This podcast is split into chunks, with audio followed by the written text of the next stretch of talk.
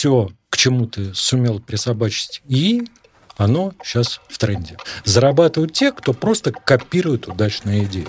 То есть ты должен быть либо в тренде, либо в жопе. Там не к тому, что творцы умрут, а к тому, что... креаторы умрут. Угу.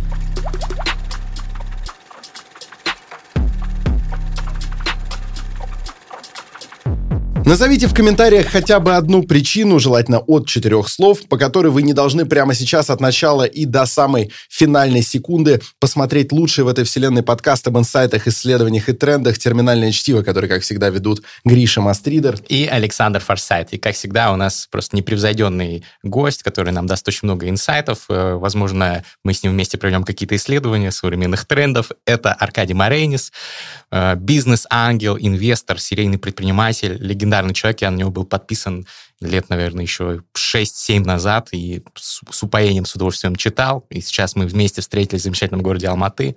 Аркадий, салют. Привет. Привет. Будем говорить, естественно, про стартапы, будем говорить про технологии и их тренды. Какой сейчас вообще э, положняк э, в сфере технологических трендов с вашей точки зрения? В каком э, Э, этапе какого цикла мы находимся технологического, с вашей точки зрения? Э, давайте говорить лучше по-простому, безо всех этих точек в технологическом цикле и всякой прочей трихомудии. Угу. Сейчас, понятна ситуация следующая. Первое – это искусственный интеллект. То есть э, сейчас даже ситуация следующая. Ну, вернее так, все знают, что экономическая ситуация сейчас в мире тяжелая, инфляция, там, рынки и так далее, и тому подобное. И поднимать деньги стартапам сейчас очень трудно. Да. Практически невозможно. Если только в описании стартапа нет волшебных букв. AI. И, и. Да. Ну, или AI, если быть таким уж, как это, англофилом. Низкопоклонник. Низкопоклонник, угу. да. Так вот, значит, поэтому первый очевидный тренд – это ИИ. То есть все, к чему ты сумел присобачить ИИ, оно сейчас в тренде. Это там номер раз. Номер два – это удаленка. Ну, удаленная угу. работа. На самом деле этот тренд, ну, не знаю, может быть, мало кто замечает или там относится к этому с презрением, но он за собой тянет очень много изменений. И на самом деле это один из тех трендов, вот есть очень много вещей, которые идут, идут, идут сами по себе, и мы их не замечаем.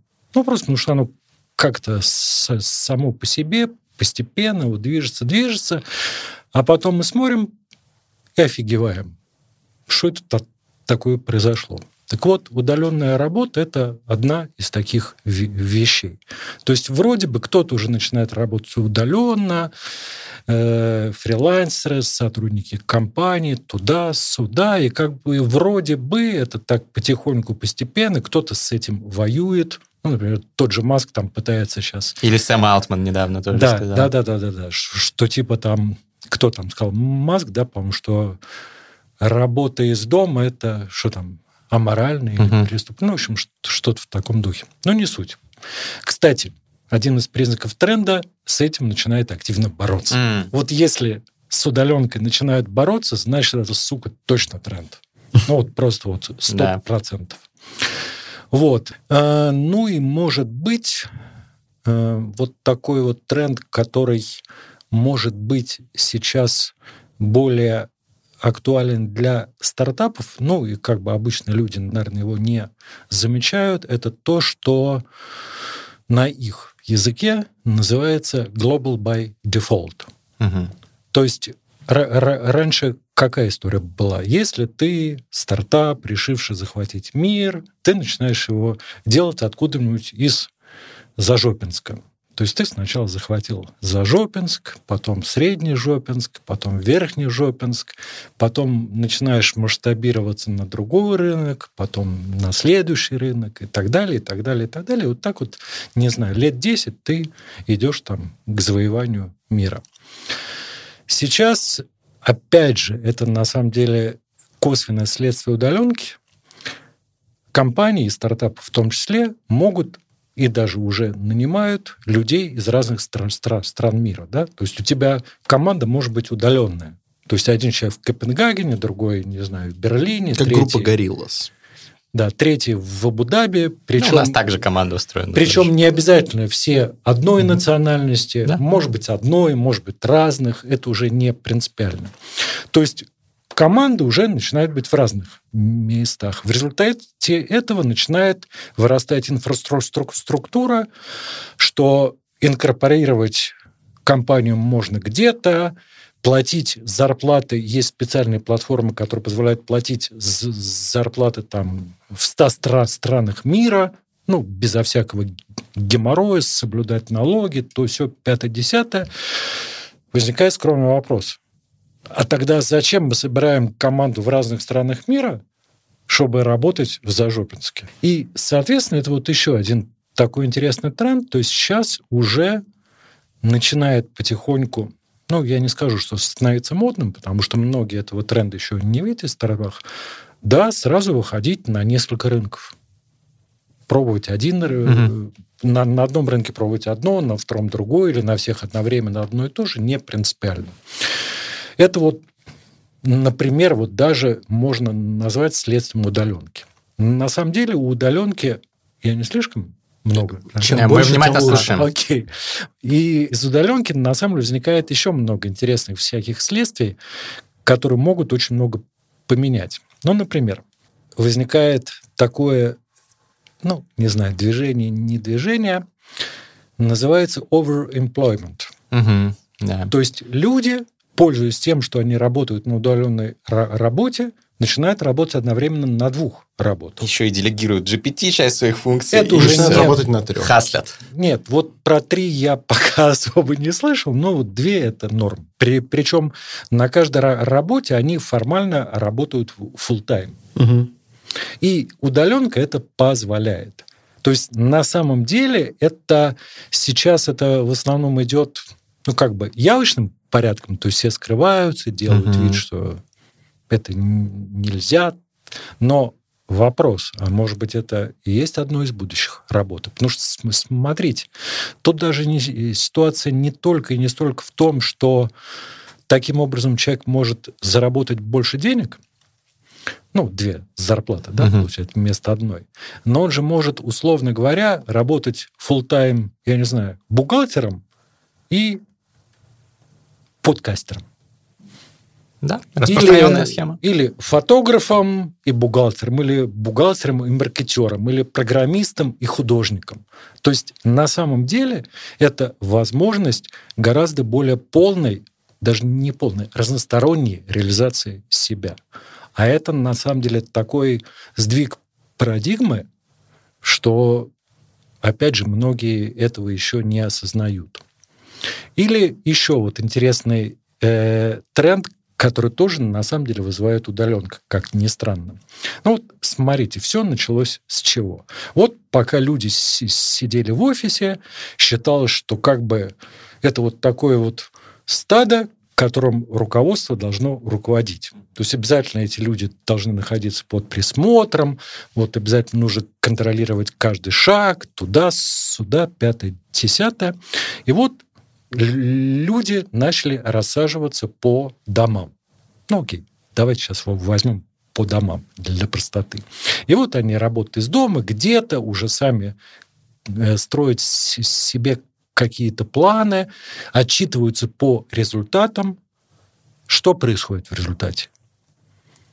И вдруг руководство начинает осознавать, что вот эти вот люди, это на самом деле взрослые, ответственные люди, которые могут сами отвечать за свои поступки, которые могут сами планировать, которые могут там сами что-то делать. И, например, э, в последнее время начали получать инвестиции стартапы, занимающиеся закупкой, ну, например, оборудования, софта, там, что угодно, для компаний, которые работают не сверху вниз, потому что раньше как было? начальник сидит и говорит, вот сюда там 10 стульев вот таких, вот сюда 20 компьютеров вот таких, сейчас мы э, оформим подписку на вот такой-то облачный сервис, и вот все сейчас должны фигачить именно вот так, вот таким образом. А тут вдруг появляются платформы, которые переделывают этот процесс снизу вверх. То есть человек говорит, ну, отправляет заявку, мне для эффективной работы не хватает ну, не знаю, направленного микрофона, камеры Blackmagic и там подписки на... На канал Книжный чел. Например. И да. бутылки вина. Да, и бутылки Ваше здоровье, вина. друзья. И после этого эта заявка проходит там некую цепочку согласования по этой платформе, и в принципе, если это находится в пределах бюджета, выделенного на этого человека, и это там не дублирует, ну, не знаю, какие-то другие закупки, то все это заявка одобряется, человек получает это оборудование или софт. И вот э, в FastFoundry я недавно как раз э, пару дней назад, писал обзор стартапа, который как раз делал такую платформу, и они в 2020 году только создались, то есть как раз во время пандемии, угу. расцвет вот этой всей удаленки. Через два года они уже стали единорогом, то есть частная компания с оценкой более миллиарда долларов. Сейчас вот на днях они подняли очередные 100 миллионов долларов, и оценка их уже полтора миллиарда. Это же не на пустом месте. Ну что вот происходит вот такое вот странное изменение. Ну и там, в общем, смежных очень много. В общем, если резюмировать вот эту часть, первое изменение ключевое – это И, второе – это удаленка. Вот это вот прямо вот два вот таких вот мощных изменения. А, возможно, этот вопрос глуповат, но кому его задать, как не вам? Как бизнес-ангелу. Значит, э, ну вот есть один тренд, есть другой тренд, есть Александр Арнольд, но это не важно. Значит, вот есть удаленка, есть э, ИИ. Какая из этих областей больше в ваших глазах подсвечивается перспективами извлечения какой-то некой сверхприбыли? То есть, э, что из этих двух трендов более выгодно и почему? Потому что, казалось бы, они, с одной стороны, взаимосвязаны, да, чем больше будет брать на себя всякое искусственное подспорье, тем больше будет времени, и тем удаленка будет больше входить в нашу жизнь, и наоборот. Что из этого сулит большие перспективы для инвестирования? Ничего. Ага. По одной простой... И то, и то бабл? Не-не-не. Совершенно по другой причине. Потому что ИИ и ну, в какой-то степени удаленка – это технология. Технологии не являются объектом инвестиций. Угу. Нужен продукт? Конечно. Нужен продукт, который использует эти технологии для решения каких-то конкретных задач. Поэтому сейчас весь вопрос не в том, что удаленка или ИИ, а куда их присобачить угу. максимально выгодно. По поводу того же ИИ, там на самом деле есть еще там куча вопросов, куда эффективнее угу. это э, присобачивать. Например, опять же, вот в качестве совсем тупого примера, э, нет, это просто Нет, мое, это моя любимая фраза. Я считаю, не, не, не, не, это моя любимая фраза. Вот тупой пример, потому что я люблю приводить самые тупые, простые примеры, потому что только на таких примерах понятно да. вообще, ну да, о чем речь. Вот, например, тупой пример. Э, сейчас довольно активно получает инвестиции, опять же, стартапы, которые занимаются поставками. Ну, окей, это можно называть поставками, можно закупками, то есть некой вот этой цепочкой. Это старая, скучная, нудная, муторная область, и вообще там чуть ли не самое скучное, что можно себе представить. Но от внедрения искусственного интеллекта эта область заиграла новыми красками. Почему? Потому что что такое оптимизация цепочки поставок? Ну, если совсем упростить. Это означает, что у тебя в конечном итоге на складе должно появляться столько товара, чтобы ты мог удовлетворить всех желающих, но с другой стороны, не было бы ничего лишнего, Чтобы где заморожены да. твои деньги, на что не тратится склад. Как это обеспечить? Машин learning просчитывает М- все. Машин learning просчитывает, то есть он берет э, данные о продажах, накладывает туда какие-то сезонные предсказания, колебания туда-сюда, смотрит за ситуацией у производителей, поставщиков, где как меняются цены, когда что выгоднее покупать.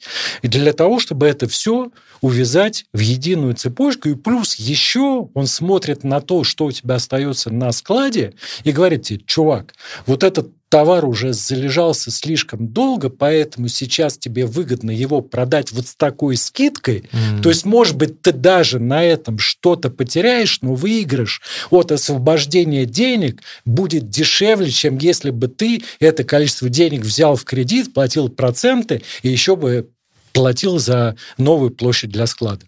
Тупая, скучная область. Правильно? Да. Или вот, на- например, возьмем ту же тему, смыкающуюся с искусственным интеллектом, роботы. Ну, вот понятно, да, там Boston Dynamics, вот эти все скачущие, э, влезающие там чертик куда роботы, или там Танцующие. Танцующий, или какой-нибудь робот-официант, который там приносит тебе еду, фигня все это. Ну, окей, Boston Dynamics не фигня, потому что это военные заказы, окей, это отдельная область. А вот эти вот роботы-официанты, это все фигня. Потому что какая сейчас самая денежная область? Куда реально идут инвестиции? Сельское хозяйство? Да нет. В плане роботов, я думаю. Нет. А какое? Ну, В в Амазоне в каком-нибудь они там Склады. на- на складах работают? склады, склады и логистика, сортировка, упаковка, поиск товаров на складе и так далее, и так далее. Вот где сейчас там основные деньги. Ну, например. Или, опять же, там это, ну, определенное проявление индустриализации. Вот, например, э, какой сейчас тренд на рынке образования?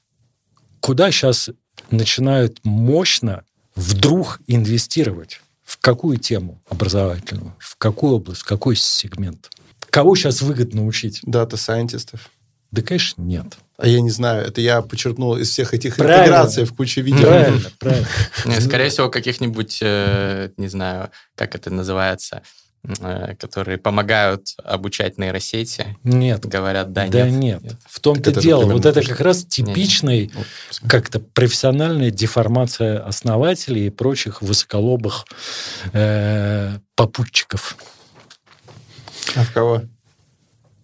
рабочих. М. То Раб- есть курсы для рабочих. Интересно. Курсы для рабочих, для рабочих и работающих Логично, на да. станках, строительных рабочих, складских Заводы рабочих. стоят, а вы своих там этих продуктов Конечно. учите. Вы себе, вот опять же, в том же, прости господи, в, в, в FastFoundер я приводил безумную цифру. Мгм. Вот сколько сейчас программистов в мире, вот как, которых там все рвутся обучать? Ну, наверное, десятки миллионов. Ну, 27 миллионов, Мгм. правильно. А сколько индустриальных рабочих в мире? Sotни миллионов. 700 миллионов. Ну да. Да. Ну, Ну да.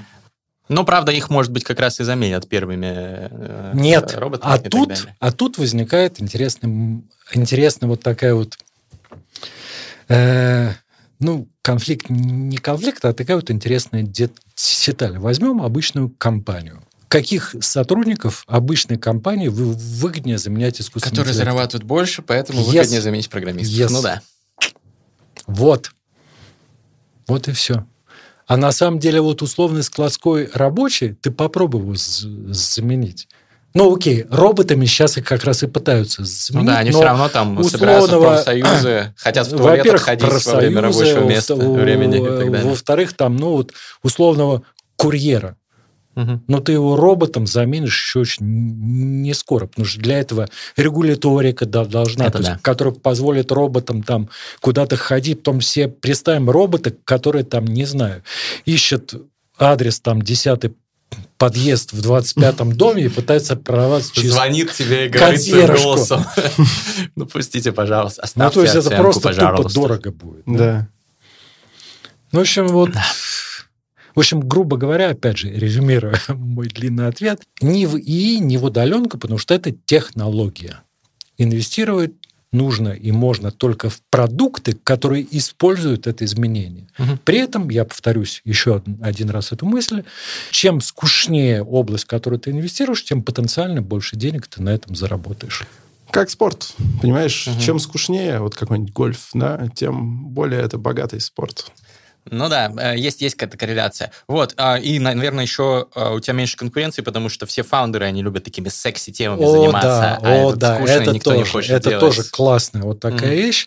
И, кстати говоря, вот этот же эффект возникает еще, э, ну, если мы просто строим ось, да, вот здесь темы, а здесь там подходы. Угу.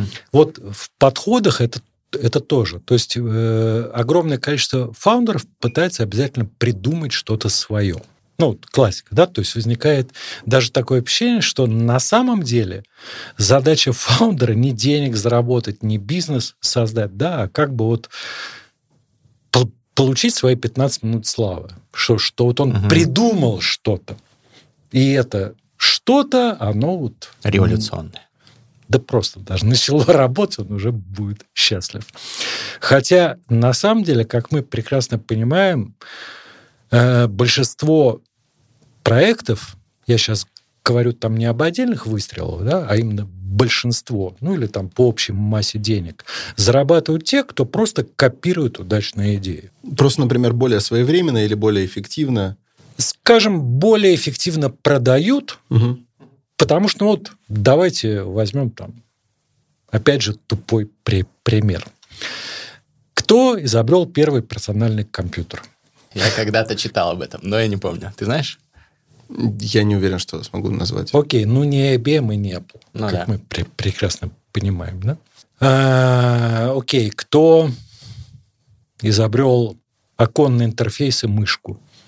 Я тоже не знаю. Ну, не Стив Джобс. Нет потому что Windows э, спер у Apple, uh-huh. а Apple на самом деле даже не спер, а, по-моему, даже официально лицен, лицензировал у обанкротившейся лаборатории Xerox. Mm. Ну, Xerox mm-hmm. по-русски. Да? То есть был такой парк Xerox, Palo Alto Research Center Xerox, где, mm-hmm. собственно, придумали оконный интерфейс, mm-hmm. мышку, Ethernet, корзину, ну, вот эту mm-hmm. вот иконочку корзина, да, куда мы там все... Too early to launch. Так даже рюмку водки на столе не Григорий Лепс написал.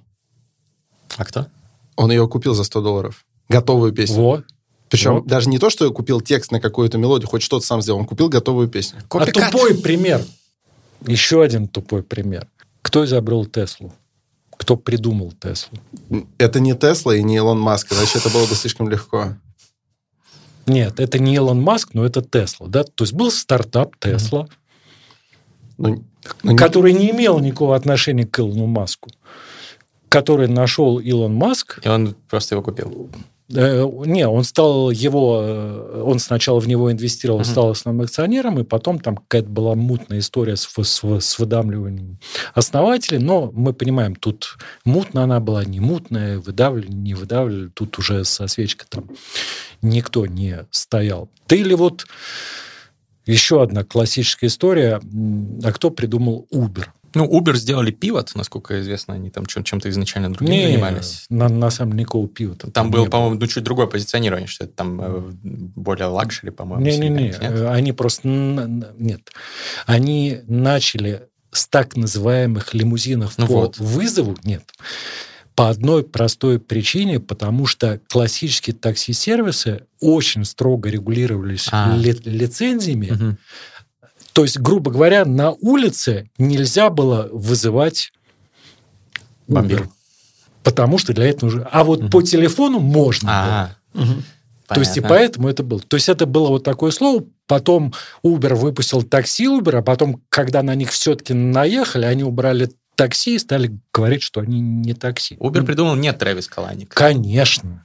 А, а, при, а придумал второй чувак, угу. вот, собственно, второй основатель, который всю жизнь был в тени, который нанял Трэвиса Каланика на должность генерального директора, mm. и который, собственно, потом ну, вот, стал лицом Uber. Ну, которого потом, опять же, оттуда попросили, но не суть. В общем, этих историй еще очень много. То есть, грубо говоря, первый это не значит ну, обычно... Выгодополучателю уж точно, да. Вообще ничего. То есть даже наоборот, вот э, иногда говорят про first mover advantage, угу. ну, как там, преимущество сделавшего первый шаг, ну, сделавшего угу. что-то первое. Но на самом деле э, в венчурном мире все говорят про second mover advantage. Ну да. Как То Google не того, был первым кто... поисковиком, Facebook не был Он был одиннадцатым, по-моему. Ну, да, да даже вот возьмем еще более простой пример на себе, вот тот же проезд.ру, который mm-hmm. я сделал когда-то, когда-то, когда-то, он был седьмым интернет-каталогом цен в России mm-hmm. по очереди. Ну и что? Короче, пусть вас это, друзья, не останавливает, если вы хотите копируйте свой стартап, просто копируйте вот, просто нахрен просто вот the shit out of it. Вот, вот правда. Вот мой ментор Оскар Хартман тоже так мне всегда говорил. Ну, собственно, вот мы с моим партнером э, Борисом Курбатовым сделали Dream Job. Это русская версия Glassdoor. Вот, так что этот подход вполне одобряем. Но просто там понятно, что для того, чтобы копировать, нужно выбирать не ту идею, которая тебе нравится, а которая максимальный потенциал, да? да? да. Ну, это так.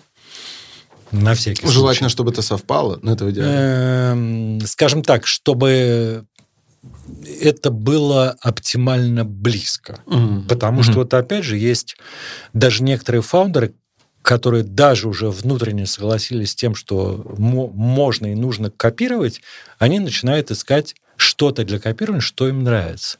А так как уникальных идей нет и как-то сумасшедших э, везде куча, это означает, что на любую хотелку можно найти что-то существующее ткнуть с него пальцем, сказал, во, я копирую.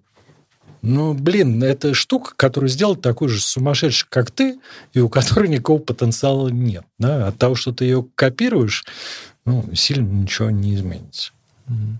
Вот сейчас все в стартап-индустрии, венчурной индустрии говорят, и вы тоже вначале сказали, про кризис, э, эм, в котором находится мировая экономика и в котором находится, собственно, сегмент привлечения инвестиций под стартапов, там падают оценки, там э, Y Combinator рассылает всем письма, что все очень плохо, зажимайте пояса и так далее.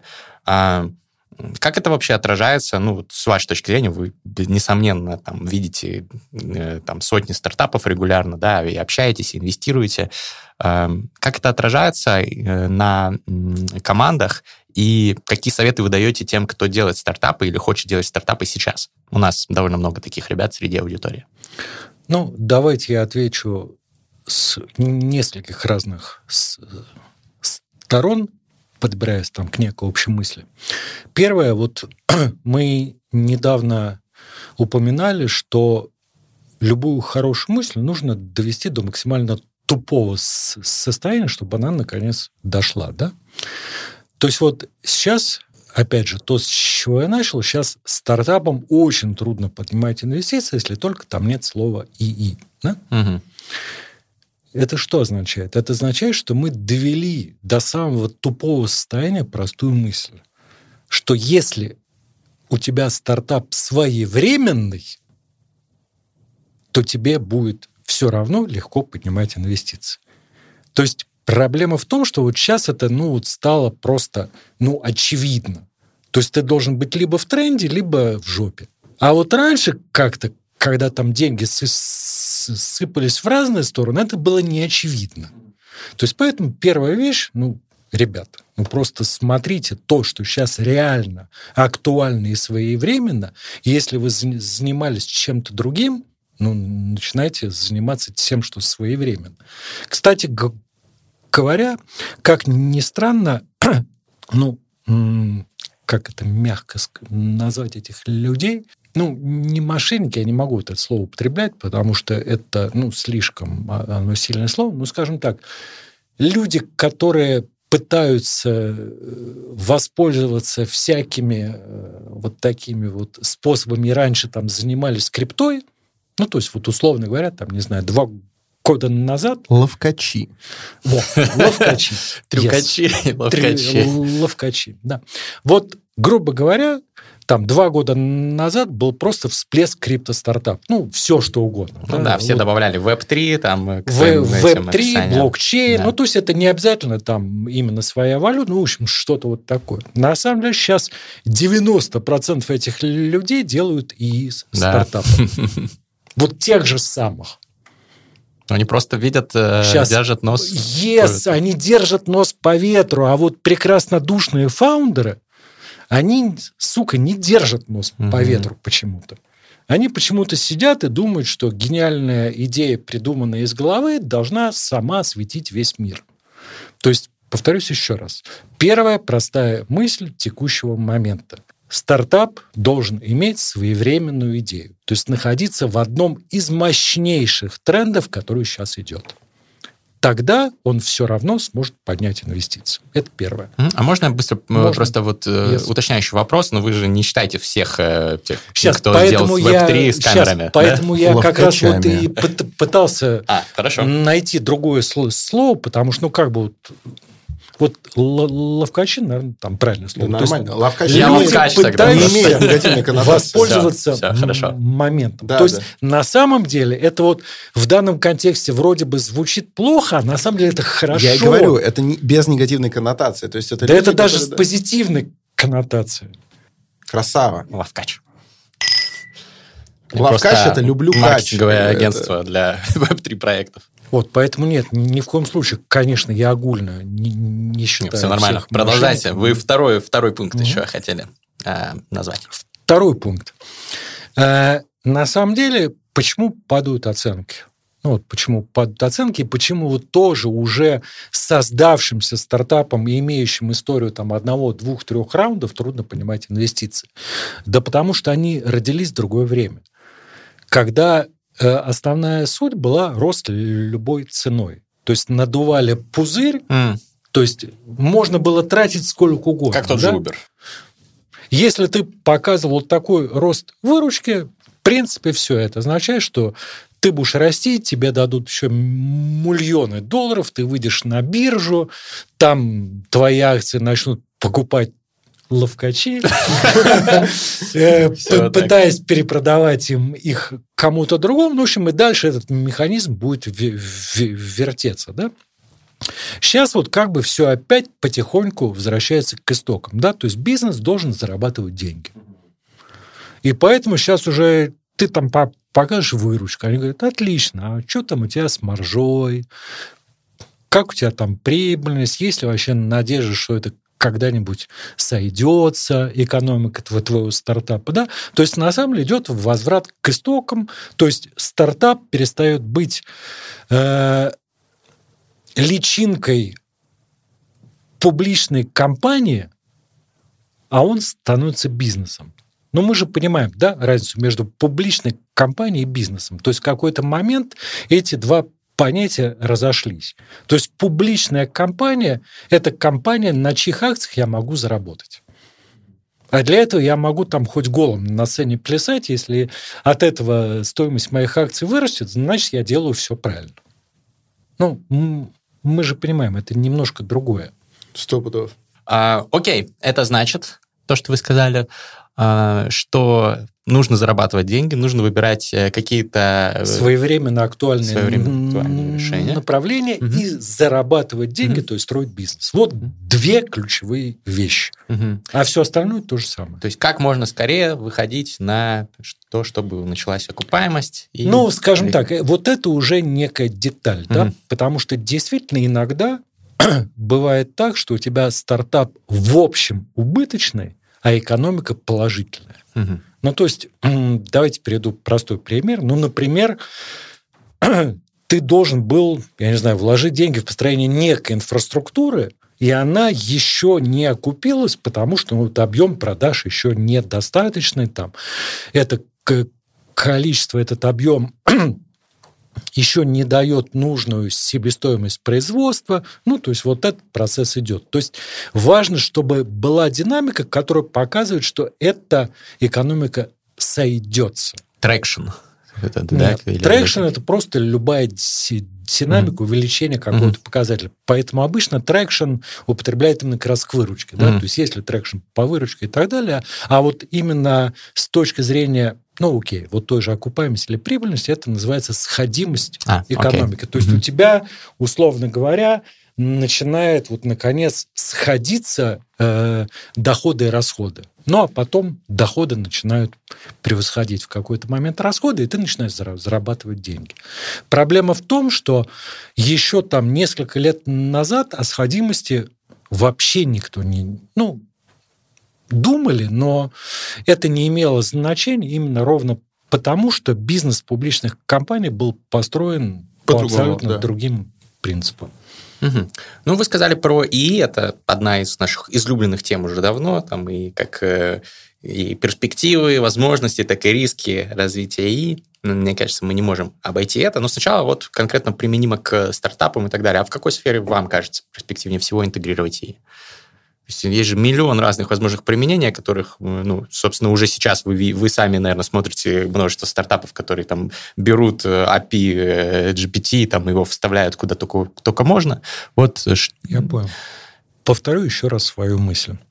Для того, чтобы понять, куда вставлять и, нужно просто взять большой и или растущий рынок. Угу. Любой. Ну вот, как я говорил, ну, строительный логизм, например. Берем строительство, применяем и угу. Или берем вот те же поставки, применяем и Берем склады, логистику, применяем и Все, вот не нужно придумывать вот опять же какие-то хитрые, уникальные примеры использования. И нужно брать самую скучную, тупую, большую область и понять, куда туда можно присобачить и для, для, для того, чтобы пользователям, ну, пользователям, в смысле, компаниям или тем же пользователям или там любым другим выгодоприобретателям от этого процесса было бы быстрее, дешевле, ну и там с лучшими результатами использовать эту штуку. Все. Ну а вы в э, какие из этих сфер э, верите, помимо названных? Э, на самом деле честно говоря, вот таких сфер очень много. Ну, то, то есть поэтому перечислять просто э, заколебешься. То есть вот просто выходишь на улицу и смотришь вокруг там общественное питание. Ну, например, я не знаю, там, что там еще из больших? Продажи одежды. Ну, там, да чего да угодно. угодно да? да чего угодно. Вот берите любой большой рынок, и все. И думайте, Понимаешь, если конец 19 века, торговля лесом, да? Если конец 20-го, то торговля нефтью. Ну, ну, не только торговля обязательно, ну, просто отрасль и так далее. Вот сейчас торговля шаурмой, например. Это охуенно. Это великолепный рынок. Да. Я, я, я думаю, что надо его изучить подробнее. А, Аркадий, а вот такой вопрос. Вы говорите про global first, или как вы это назвали? Global by default. Global by default, по умолчанию, да, глобальный. А, и действительно а, все больше и больше таких проектов мы видим. Нет, не больше, а они наконец начинают появляться. Ну, да, на вот. самом деле. Вот не больше и больше. Это довольно новая концепция. Mm-hmm. Вот в таком виде ее сформулировал э, кто-то из партнеров Андерсон Хоровиц, mm-hmm. ну, есть такой вот фонд, известный, вечный 16Z, да, где-то э, в конце прошлого года, чуть ли не только. Угу. Вот, я хотел спросить про русскоязычных фаундеров, особенно э, с бэкграундом из России. Насколько легко им сейчас в текущих условиях, когда все-таки есть, э, да и до этого, до начала войны тоже было неоднозначное отношение, а насколько им легко, а, ну, во всяком случае, по свидетельствам моих знакомых, я как бы сам не занимался, а, ну, то есть я занимаюсь как бы веб-тришным бизнесом, там в целом всем пофиг, откуда ты. Вот. А, но говорили мне из других рынков ребята, что а, были проблемы из-за того, что они не вот не из Калифорнии, не ходили там в те же там школы в Палальто и там не, не на тех же там учились программах MBA, что и какие-то другие чуваки, они не там в, в тусовке, поэтому им сложнее там рейзить, привлекать инвестиции, например. Вот. Насколько это сейчас э, является движущим каким-то препятствующим фактором для русскоязычных Смотрите, фаундеров? на самом деле вот э, то, что ты сказал про MBA, Стэнфорд, там, Рейзить, там, не та тусовка и так далее, это как это? Реминесценция, наверное, там, нулевых годов. Э, По нескольким причинам. Значит, причина номер раз. Сейчас есть гораздо более жесткие проблемы для русскоязычных фаундеров, чем э, недостаточность Тут счета не открывают, то, что, да, Условно говоря, да. Счета не открывают, компании не открывают, там, я не знаю, Ну вот, да. и так далее, и так далее. То есть это совершенно др- другая про- проблема.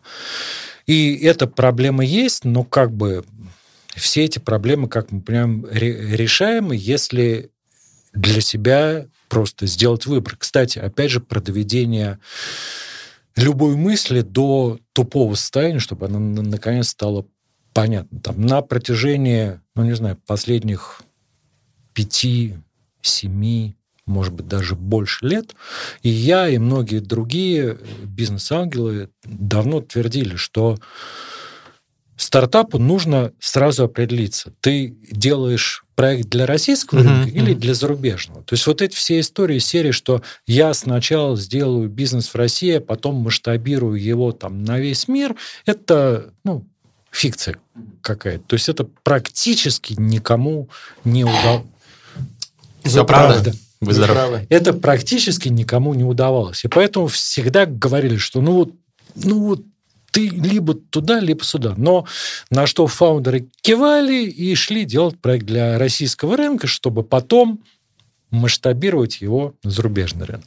Сейчас вот как бы ситуация дошла до крайности, и сейчас действительно надо выбирать. Ну, потому что если ты сделал бизнес в России, то бизнес с российскими корнями не поднимет зарубежных денег, не сможет удержаться ни на одном, э, ну, окей, не на одном, Ну, в на- Азии может. На большинстве, окей, на многих, окей, зарубежных рынках.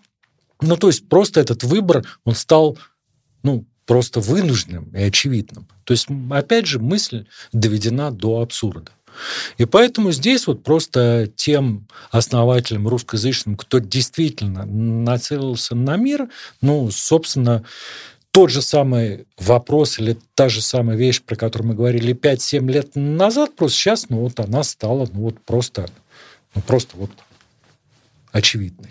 Все, Мгм. точка. А вы сейчас много видите э, проектов успешных русскоязычных, э, которые вот идут на мир? Нет, немного. И, кстати, на самом... Нет. Вот давай э, здесь тоже чуть-чуть расставим правильный акцент. Идти на мир – это очень странное понятие, да? Я имел в виду изначально вы позиционируетесь. Не-не-не-не. Я знаю, что там всякие техи идут там в Латинскую Америку и делают, но это другое. Сейчас, сейчас. Я, я поясню свою мысль. Э, До сих пор 99% стартапов идет на какой-то рынок Мгм. конкретный. Они не идут на мир. Это первое. С другой стороны, идти на мир, как и раньше, было абстракцией, так и сейчас абстракцией. То есть ты все равно должен идти на какие-то определенные рынки. Где-то начать, как минимум. да. Нет, не где-то начать, я повторюсь, на определенной рынке. Мгм. То есть нет понятия «я иду на мир». Мгм. Есть понятие, например, я выбираю, вернее так, что если раньше было как раз вот, э, как ты и говорил, выбираешь страну. Вот я сначала выйду в Бразилию, потом я выйду, не знаю, в Аргентину, потом я выйду в Кению, потом я выйду туда, а сейчас просто, окей, вот сейчас у- нас первые рынки Бразилия, Кения, Аргентина и что там, Филиппины, ну, неважно. Ну, пусть будут. И все, вот я выхожу сейчас на эти пять рынков. То есть, грубо говоря, если раньше нужно было отладить просто бизнес в какой-то конкретной стране для того, чтобы быстро стать большим, то сейчас нужно отладить процедуру выхода в любую страну. М. Я не имел в виду начать в какой-то отдельный, потому что вы уже сказали, что, как бы так сказать, э, это время прошло, как минимум проходит, вот, и сейчас уже переосмысляется. Но все равно мы же э, не можем допустить, что есть вероятность, ну, она, наверное, есть, но это гиперсложно, начать сразу везде. Наверное, как- Сейчас как- не везде, а с какого-то количества стран. Но я повторюсь определенной- еще раз. Да. Ты тестировать должен не то, А механизм выхода. Сейчас. Во. Правильно. Угу. Ты должен да. тестировать, не сможет ли твой бизнес работать в Аргентине. Ты должен тестировать, могу ли я от, э, сделать такой механизм, который позволит мне развернуть мой бизнес в стране X за Y месяцев. Я вот это и имел в виду, да. просто я И вот это ключевая разница. Угу. Интересно. И вот. это как раз суть Global by Default. Ты начинаешь тестировать разворачивание своего бизнеса в некой стране мира. Просто начиная, ну, вот с некой. Потому что если этот механизм работает... Все, ты дальше его да. можешь масштабировать. Но при этом тестировать на одной стране тоже, ну а почему на одной, да, потому что у тебя в одной стране может быть, ведь если ты даже начинаешь там бизнес, ты берешь, например, там пять каналов продаж и их тестируешь, да, причем часто одновременно.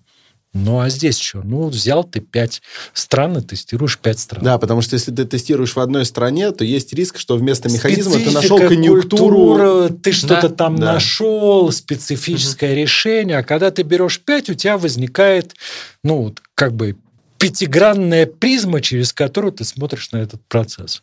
Угу. За пятигранную За призму. Сила пятигранной призмы. Да, конечно, пятигранная призма, это я... Ну ладно, пусть будет так вот. Хотя Pentax. Pentax это... Ну как, пен... ну фотоаппарат Pentax, а. призма. Mm. Он же так и был назван. Пента – это 5. Да, ну, да. Тут, тут правильно, у призмы 5. Все. Эти... Слушайте. Слоган придумали ребята. А, Аркадий, ну вот есть примеры таких вот проектов э, от э, выходцев из России и стран ближнего зарубежья? Ты оцениваешь свои шансы? Так мне просто интересно, Сейчас, вот я, хочется нет, вдохновить смотри, по аудиторию. На самом деле и от зарубежных-то я так, я повторюсь, это новая довольно я понимаю, да. концепция. От русскоязычных э, на скидку мне сейчас в голову ничего не приходит, ну, кроме там нескольких стартапов, которые в стелсе, ну, в стелс угу. про них просто... Под радарами рано. пока что. Да, то есть про них просто рано говорить, но вот некоторые уже прониклись этим подходом, и это правильно. А из глобальных э, каких-то проектов, которые соответствуют вот этому определению? Не, ну сейчас я просто, возможно, название прямо сейчас за секунду не скажу, но, опять же, желающие могут погуглить Global by Default, mm-hmm. okay. или, или как сейчас называется, почат гипетитить, почат mm-hmm. mm-hmm. и спросить, там, какие сейчас да. стартапы можно назвать Global by Default. Кстати, я не пробовал, может быть, он что-нибудь умное ответит. Как много вы общаетесь вообще с ChatGPT или другими э, большими моделями? Вот если честно сказать, а я обычно честно все так говорю, мы надеемся на это. Я их не использую, потому что я не понимаю пока для чего. То есть мне прям вот все, все время очень хочется использовать, как только, например, там OpenAI сделал этот чат GPT+, плюс, ну, платно, да, вот мне прям очень хотелось им заплатить, но я никак не мог понять, за что, потому что я им даже вот, ну, я не пользуюсь им. Так вы не пробовали? Нет, я пробовал. Пробовали. Я честно пробовал, mm-hmm. я несколько раз что-то но пробовал. Но вы пробовали 3,5 или 4? Э, где-то как раз э, и 3,5, потом, как, когда вышло 4, я тоже четверку попробовал. Нет, я не в том смысле, что я не пробую. Я никак не могу найти своих повседневных задач, mm-hmm. именно вот повседневных задач, да, которые я мог бы там с его помощью решать. Ну, чисто теоретически, да, можно было предположить, что ChatGPT может мне помочь писать посты. Ну что, ну я ему там мысль там некую сказал, и он мне офигачил. Ну или не писать, а делать какой-нибудь research к ним там. Но, значит, и вот тут, опять же, в чат GPT творчества возникает одна интересная мысль. Я сейчас, конечно, покажусь, наверное, этим самонадеянным болваном. Мы пришли к этой мысли почти одновременно с Полом Грэмом. Угу. Ну, Пол Грэм, основатель Y Комбинатор, да, я тоже эту мысль прочитал у него в Твиттере. Э, суть в том, что чат GPT – это средство для генерации средних текстов на заданную тему. Ну, вот как студенческий реферат. Да. И это означает, что если ты, ну, условно говоря, творец в хорошем смысле этого слова, не креатор, да, а творец. Ну, ничего себе, за дизель креатора. Ну, нет, ну, это, в духе, это в духе Пелевина, что? Да, это же Пеле, Я это же цитата. Я читал. Нам Я в данном случае- нахуй не нужны. Да-да-да. Да, да, да. да. Креатором, Вован, Да, креатором. креатором. Мгм. Так вот, если мы говорим про творцов, то используют чат GPT эти люди должны только в одном режиме. Они задают главную мысль своего поста, смотрят на текст, который выдал ему чат GPT, и стараются написать то, что было бы, сука, не похоже ни разу на этот Мгм, текст. мгм. Понятно? Вполне. Вот. Поэтому, вот, грубо говоря, я даже не знаю, для чего мне этот чат GPT использовать. Плюс к этому, на самом деле, 90% времени, ну, например, даже у меня, оно выходит на вот, собственно, не знаю, вытаскивание и формулировку главной мысли.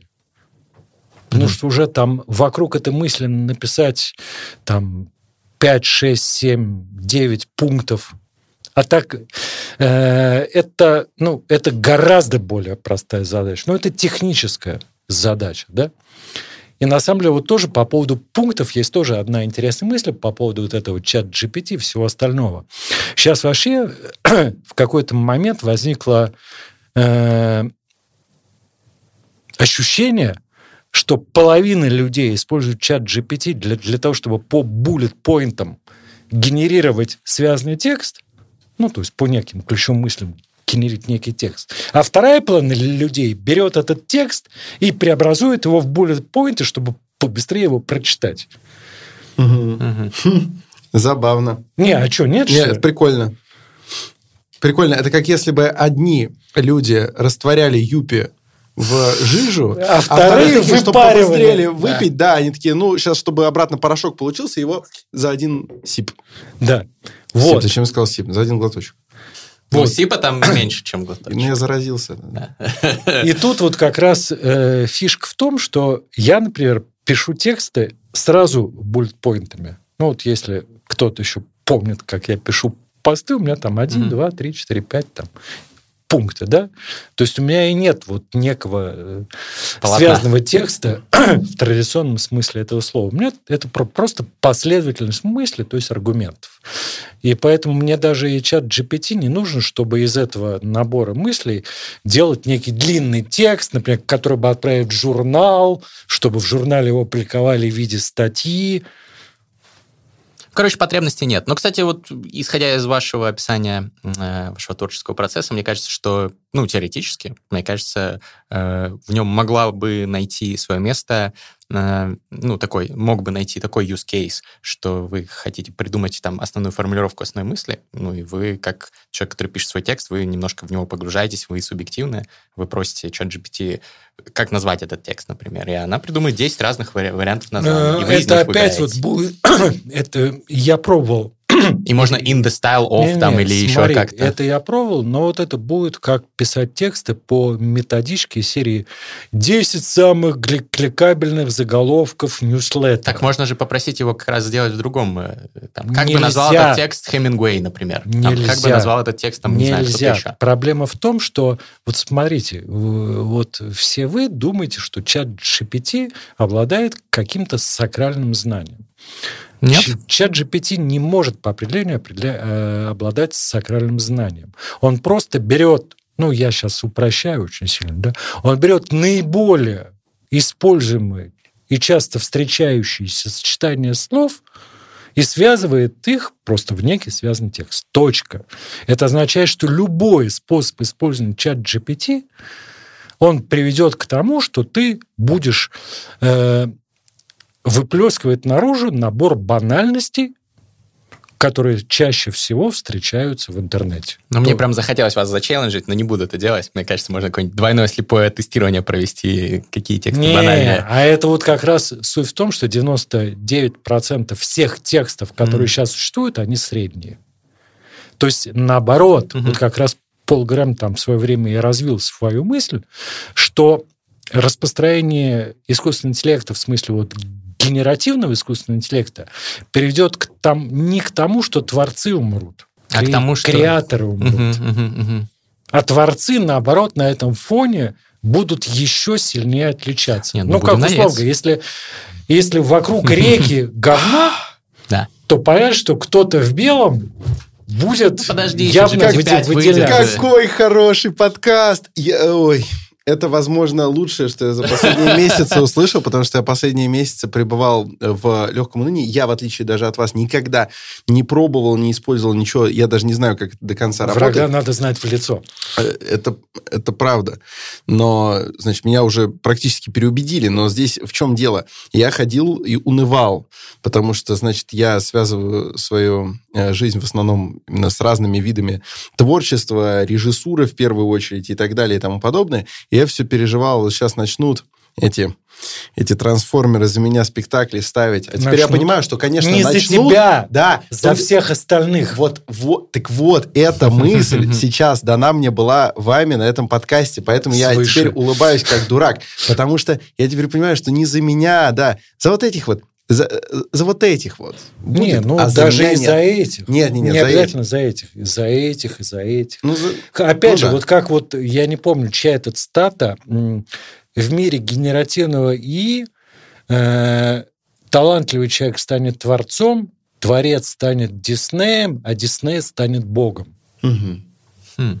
Ну, короче, все, Он все, я просто приподнимает на одну ступеньку, да? Ну, посмотрим, какая. посмотрим. Э, Мне кажется, что тут э, нас э, история только сможет рассудить. Это может, быть, может это быть, точно. может быть, нам всем... Театральные чепухи. Я иду по вашу душу. Вы вот думаете, что вы с помощью чат GPT меня объедете на кривой козе? Нет. Это, это еще дальше, значит, меня возвыш... Ой, как хорошо. М. Не, прикольно. Я, Очень я, рад. я, если что, Александр, тоже для тебя скажу, что я не использую там для написания своих текстов, и именно я не пишу тексты, не публикую тексты, которые пишут за меня GPT, но я использую ее иногда как спарринг партнера для, там, в том числе, майнинга инсайтов.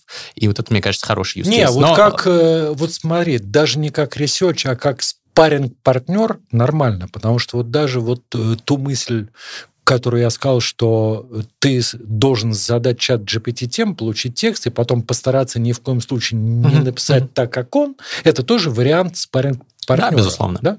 То есть ты уклоняешься от его текстов, да? То есть ты пытаешься. То есть в, в, в, в, в этом смысле, наверное, вот это вот клевый, интересный вариант использования, именно как спарринг-партнер для того, чтобы не научиться делать как он, а для того, чтобы научиться от него Делать, как он не сможет. ускользать, типа, да. делать, как он не сможет, и просто фигачить ему по яйцам в любой подходящий для этого Так момент. его, железного А ублюдка. мне кажется, еще, знаешь, что прикольно может быть, если ты придумал какую-нибудь, допустим, новую социальную теорию и так далее, ты загоняешь ее тезисно значит, в такую модель и требуешь ее максимально оспорить, и Мгм. понимаешь, какие аргументы будут твои банальные оппоненты применять, Да, заранее например. готовишь контраргументацию, и потом их просто вот так вот их, вот так. И Ну, вот, и они ну, это карту. опять, это вариант спарринг-партнера. Да, Мгм, да. мгм, мгм.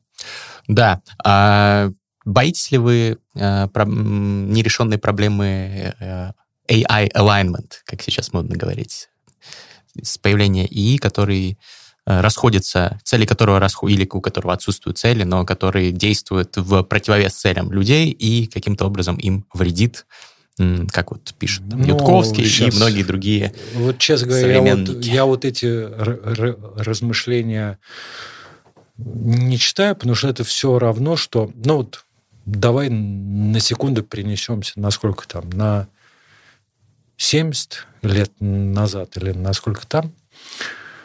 Вот давай поговорим про TV alignment. Вот появление телевизора и чего хотят люди в телевизоре, не совпадающее с желаниями или чем-то там слушателей, которые обычных людей, которые этот телевизор см- смотрят. Ну, на эту тему можно было сколько угодно рассуждать. А вот Но это нанесло бо- большой Щас. ущерб. сейчас оно на- нанесло TikTok alignment. А чем он отличается Это тоже от AI? обсуждается сейчас. Щас. Монтана Но- вот уже запретила. Сейчас, это да, я читал. Но смотри, на самом деле это та же история, как с чат GPT. Alignment для кого? То есть мы кого с кем пытаемся элайнить или мисс-элайнить? То есть мы обсуждаем про то, что через телевизор или через ТикТок могут там чего-то доносить не то, могут. Но с другой стороны... Манипулировать, там вот это А? Манипулировать вот это все. Сейчас. Ну вот смотри, это все равно, что сказать, что производители ножей способствует росту убийств. Но ножи и телевизор не обладают агентностью. А, и пока тоже ей, ну, там есть, конечно, мнение, что уже там есть какие-то sparks of AGI, как Сейчас, доклад ну Microsoft хорошо, назывался, но все-таки, наверное, хорошо, нет. Но... автомобили. Автомобили... Ну, self-driving автомобили, да может даже быть, не self-driving, ну просто, обладать. просто автомобили. Но вот на которых едут люди, которые давят других людей. Нет, ну вы Сейчас, не а в чем- допускаете... а в чем Вот разница можно между-? Они не- не Вопрос- Я могу задать вопрос? Как? да? Да, конечно. А просто- Не обладают агентностью. Сейчас. Как это Автомобили автомобиль? сами решения... Нет. Сейчас человек, который сел в автомобиль, автомобиль, ведомый человеком, не обладает агентностью. Он дает, Но он это- дает человеку бо- больше возможностей. И в целом мы можем говорить о том, что автомобиль это средство, благодаря которому, допустим, безответственный человек, который готов сесть после бокальчика хорошего красного за руль, он может нанести больший ущерб. Но все равно это не автомобиль наносит ущерб. Я просто хочу спросить. а, Сейчас, Возможно, а это очередной ровно вопрос. так же и не, и, и а не вот, наносит а вот ущерб. вопрос. Вопрос, не допускаете ли вы, что, возможно, впервые человечество э, э, столкнулось с переходом на, э, условно, м, на такую э, стадию вызовов, когда создано нечто, что может быть не инструментом в руках тех или иных Сейчас оно людей. только инструментом может быть. Это пока что. Нет. А почему вы так уверены в своем предположении? Вернее так, первое, я не уверен ни в чем, я высказываю мнение, да, то есть когда я говорю да, нет, это не является истиной в последней инстанции, Мгм. это в любом случае является моим мнением. Да, понятно. Но кажется, что вы э, ну, довольно высокую вероятность этому приписываете. Нет, в данный момент я Мгм. считаю, что это так, Мгм. причем это мнение может измениться. Ну, это Потому здраво, что, да. как сказал один умный человек, только мертвые дураки никогда не меняют своих мнений. Мгм. Сейчас я считаю, что, ну, по крайней мере, в обозримое время я этой опасности точно не вижу, но просто, просто потому что, условно говоря, э, в теперешнем виде искусственный интеллект, это, да, действительно, это, условно говоря, более умный автокомплит. Ну, вот, который на Да-да. телефоне, да, ну, условно говоря, не более того. То есть, является ли это просто первым этапом перед качественным скачком, Мгм. или это и есть качественный скачок? Это на самом деле большой во- вопрос. То есть, может быть, это просто, ну да, вот мы сейчас перескочили, и сейчас просто алгоритм автокомплишна будет улучшаться. Мгм. Ну а качественного скачка, что это будет модель человеческого мозга, которая будет сама принимать решения, где зародится Skynet, который там поработит все человечество, вот будет это или нет, ну, я не знаю. Как И будто бы, когда мы сможем с уверенностью рассуждать об этом, Будет это уже будет уже поздно, поздно. да? да. Это да, но это как вы, как вы все понимаете, как разговор о смерти, да, то есть как, опять же, еще один э, древний грек, по-моему, сказал, что я не боюсь смерти, потому что когда есть я, нет смерти, а когда есть смерть, Мгм. нет меня. Поэтому как бы бояться, когда искусственный интеллект нас проботит, то есть либо мы этого просто не заметим, потому что искусственный интеллект же, он же умным будет, и он же пробощать будет по-умному, то есть Безусловно. мы сами не заметим, как проботимся.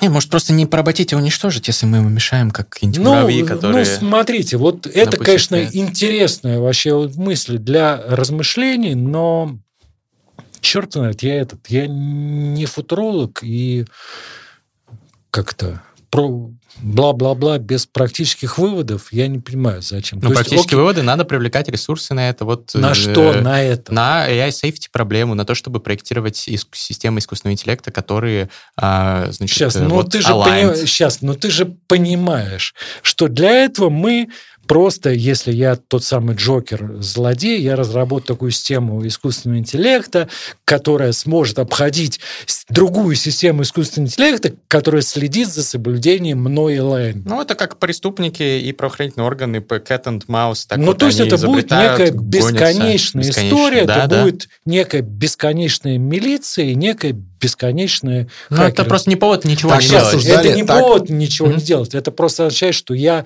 не собираюсь быть ни тем, ни другим, Мгм. поэтому мне практически в этой связи делать нечего.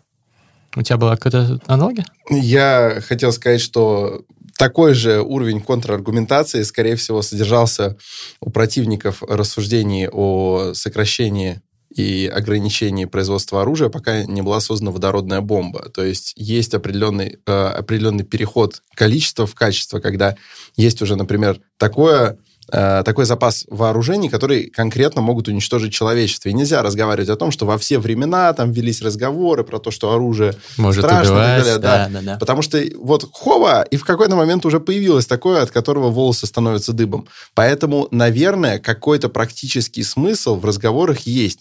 И ровно так же мы же не можем отменить Сейчас, я не утверждаю, что нет практического смысла в разговорах. Я утверждаю, что я об этом мало задумываюсь. Ну, то есть я выбрал там для себя некую удобную позицию, Мгм, которая мгм. позволяет мне не выходить на улицу с лозунгом э, «давайте запретим искусственный интеллект», Да. и я не выхожу на улицу с лозунгом «давайте запретим искусственный интеллект». А заниматься либо той, либо другой стороной проблемы я просто не хочу, потому что это, ну как, это борьба за все лучшее против всего плохого.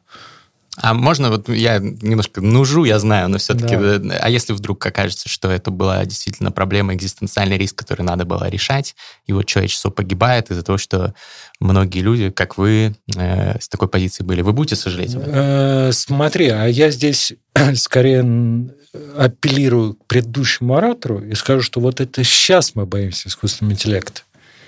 Вот как когда было там оружие, мы боялись там каких-то ракет или Мгм. что там боялись, до чего мы только не Пушек боялись. для- да, длинноствольных. пушек, А потом появилась всяких. водородная бомба или там, и все, и пипец. Вот это уже все пипец. Но она же появилась не так давно. Мгм. И это на самом деле означает, что вот сейчас то, что мы боимся иску- искусственный интеллект, это все фигня, потому что пройдет еще там сейчас сколько-то лет. И появится пещерный кунш, который мы даже сейчас представить себе не можем. Вот. И которого действительно будет полный пипец. Да, и даже после него будет еще ужасный кунш, Ну, который... например. Вот как после водородной бомбы Да. те- теперь все Интересно. по Это, поводу вот, это, интеллекта. вот эта мысль очень То есть, поэтому вот как бы беспокоиться можно бесконечно. Потому что главное уповать на Господа. Нет, ну, э, у меня, конечно, тоже... Это, это, это мой подход. Я понимаю, я тоже считаю, что прям беспокоиться не нужно, нужно начинать жить, как учил нас и другой известный человек. Вот, но э, предпринимать меры, мне кажется, очень важно. И Да нет, э, я же... оглядываться назад и использовать тот опыт для Ну, это как будто бы мы будущего. чуть-чуть забуксовали, потому Сейчас, что... ну, тоже ты да. сейчас, условно говоря, если ты сейчас, там, не знаю, начнешь э, говорить, не знаю, что нужно права кого-нибудь там отставить. Ну, я за э, права любых Просто это не ваша сфера, вы людей. определились с Да. тем, чем вы занимаетесь, и Ну, это понятно, не да. то. Да, да, да. Вот. И если с этим будут возникать какие-то глобальные проблемы, то вы скажете, Ну, что вот- люди, которые этим занимались, они проебались. Да. Вот. Но Не, ка- это ка- не все, отстану, отстану от Аркадия. Вот. Э, В целом, как бы, м, понятно, что будем, будем смотреть. Напишите в комментариях э, ваше мнение по поводу проблемы AI alignment. Боитесь ли вы, или вы переживаете, или вы уповаете на Господа, или уповаете на нейросети, на ИИ, который поможет нам решить э, риски с ИИ. Или вы верите, Или- что возникнет еще там этот большой ут, или Ну, кто там. пещерный кунш. Ну, Большой пещерный. ут тоже хорошо. Что-то из Большой, Сорокина. большой ут уже возник. О, да. Ну что, друзья, наступила э, кульминация, катарсис, катехизис э, всего. Катехизис даже? Да, э, сейчас мы будем его э, Учить. Катехизить. катехизить.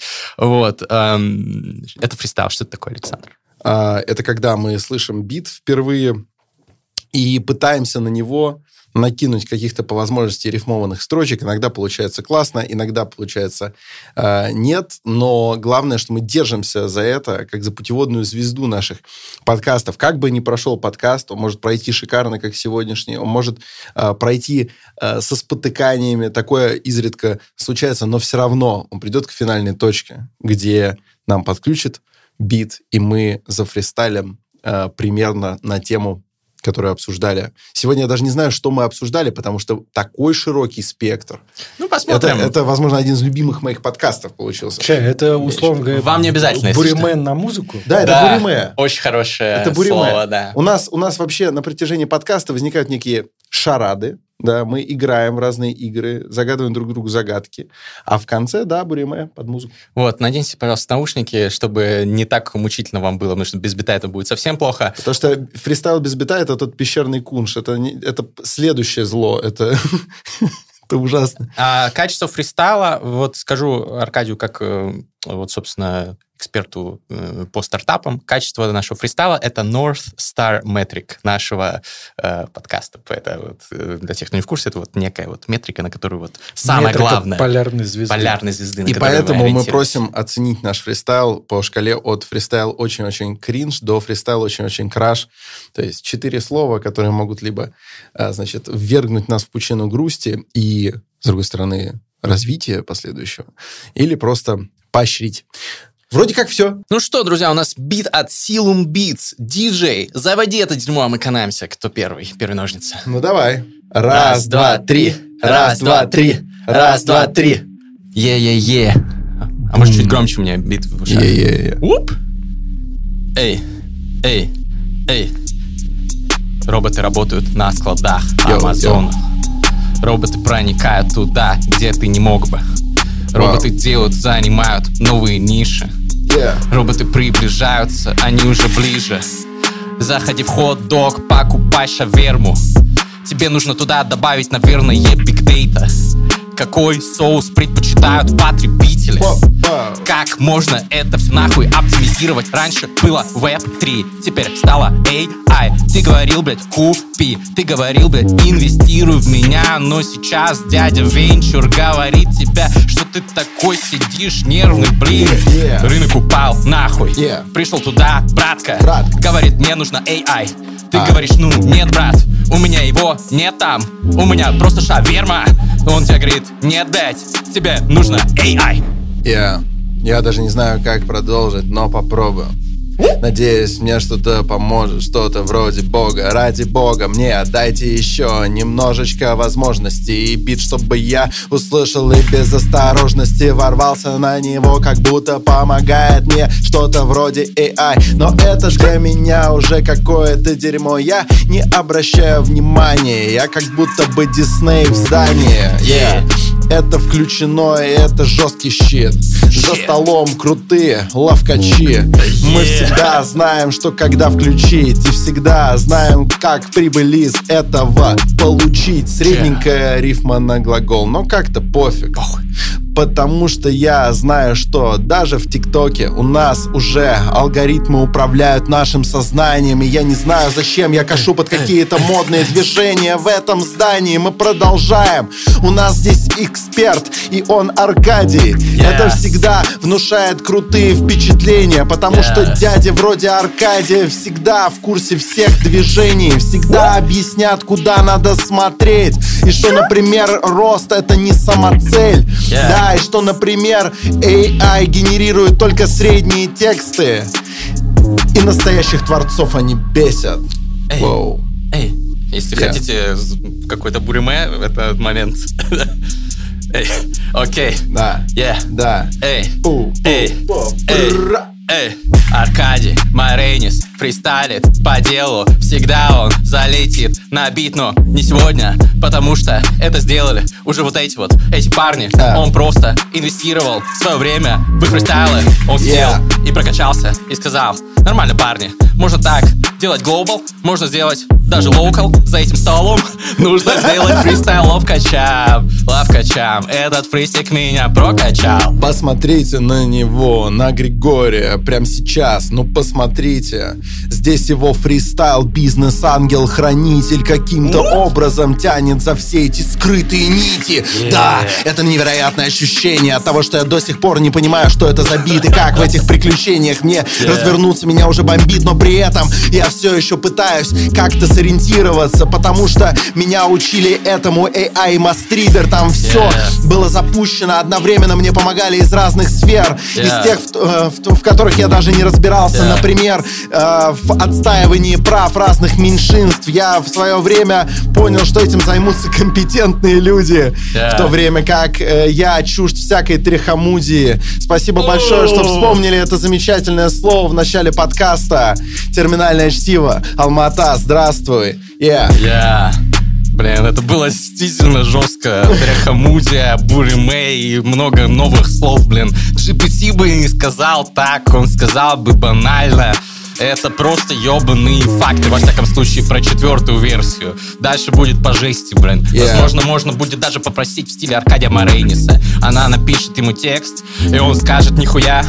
Он скажет, ну окей, я тогда был неправ, но это нормально, потому Yeah. что раньше, если бы я был, как сказал Джон Кеннеди, да, если я сегодня не смогу сказать, что вчера я был неправ, то я, видимо, Делбич, Yeah. то убейте меня. И его убили. Yeah. Наши фристайлы раскачивают залы. Здесь Аркадий Моренис настоящий отрицало Он всегда откажется писать как будто робот Потому что его возможности это возможности Робот. реального бога Yeah. Да, по сравнению с роботами он пишет намного круче Yeah. И для него нет вот этих вот этических ограничений вонючих Которые Yeah. прикрутили к чат GPT Типа, что нельзя об этом говорить Аркадию Yeah. похуй, прикинь, он о всем может написать. Потому что, потому что реальный дядя у нас здесь сегодня был на подкасте. Человек, который рассказывает о тех сферах, в которых разбирается, а о тех, в которых не разбирается, честно говорит, знаете, ребят, это не ко мне. Если вы хотите мое мнение, я, конечно, вам отвечу, но в целом, в целом, об этом лучше спросить тех, кто этим занимается. Я же разбираюсь в других сферах, зато разбираюсь в них хорошо. У нас в гостях был замечательный человек, э, вселивший в меня уверенность в завтрашнем дне. Это был подкаст «Терминальное чтиво». Вот Сход- вот. Сходимость подкаста повышается на глазах. Вот дебет с кредитом. Максимум, максимум лойсов просто и комментарии. Да, Спасибо. пять звезд. Обнял, целую. Пока-пока.